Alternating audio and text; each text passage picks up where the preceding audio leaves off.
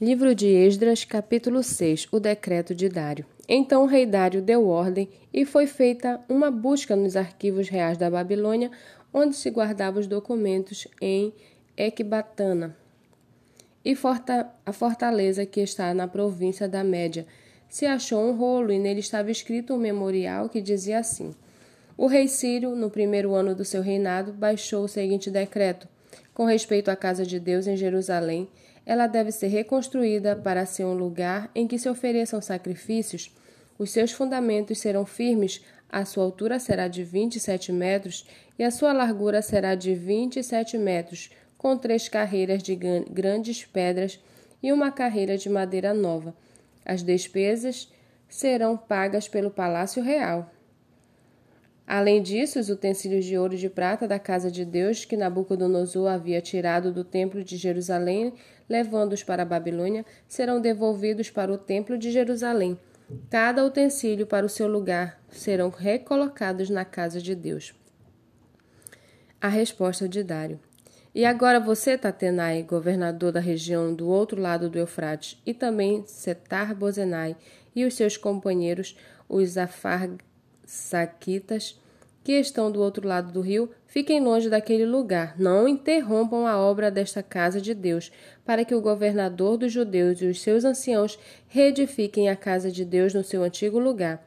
Também estou decretando o que vocês devem fazer com estes anciãos dos judeus, para que reedifiquem esta casa de Deus, a saber, que da tesouraria real, isto é, dos tributos recebidos da região e do outro lado do rio Eufrates, se pague diligentemente as despesas a estes homens, para que a obra não seja interrompida.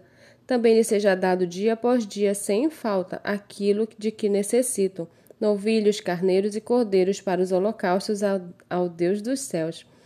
E também trigo, sal, vinho e azeite, segundo a determinação dos sacerdotes que estão em Jerusalém isto para que ofereçam sacrifícios de aroma agradável ao Deus dos céus e orem pela vida do rei e dos seus filhos.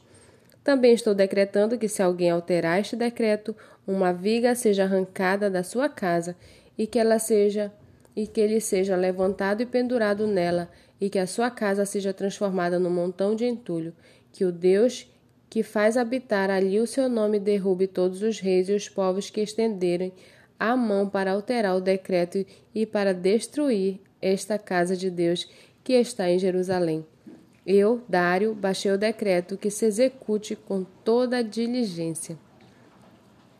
Então Tatenai, o governador da região deste lado do Eufrates, Setar Bozenai e os seus companheiros assim o fizeram com toda a diligência, segundo o que o rei Dário havia decretado os anciãos dos judeus iam construindo e prosperando em virtude do que profetizaram os profetas Ageu e Zacarias, filho de Ido. Reconstruíram o templo e o terminaram segundo a ordem do Deus de Israel, e segundo o decreto de Ciro, de Dário e de Artaxerxes, rei da Pérsia. Terminaram a construção templo, deste templo no terceiro dia do mês de Adar, no sexto ano do reinado do rei Dário. Os filhos de Israel, os sacerdotes, os levitas e o restante dos exilados celebraram com alegria a dedicação desta casa de Deus. Para a dedicação desta casa de Deus ofereceram cem novilhos, duzentos carneiros, quatrocentos cordeiros e doze cabritos, para oferta pelo pecado de todo Israel, segundo o número das tribos de Israel.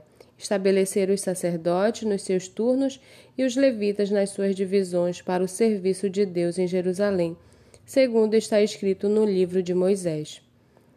Os que voltaram do cativeiro celebraram a Páscoa no dia 14 do primeiro mês.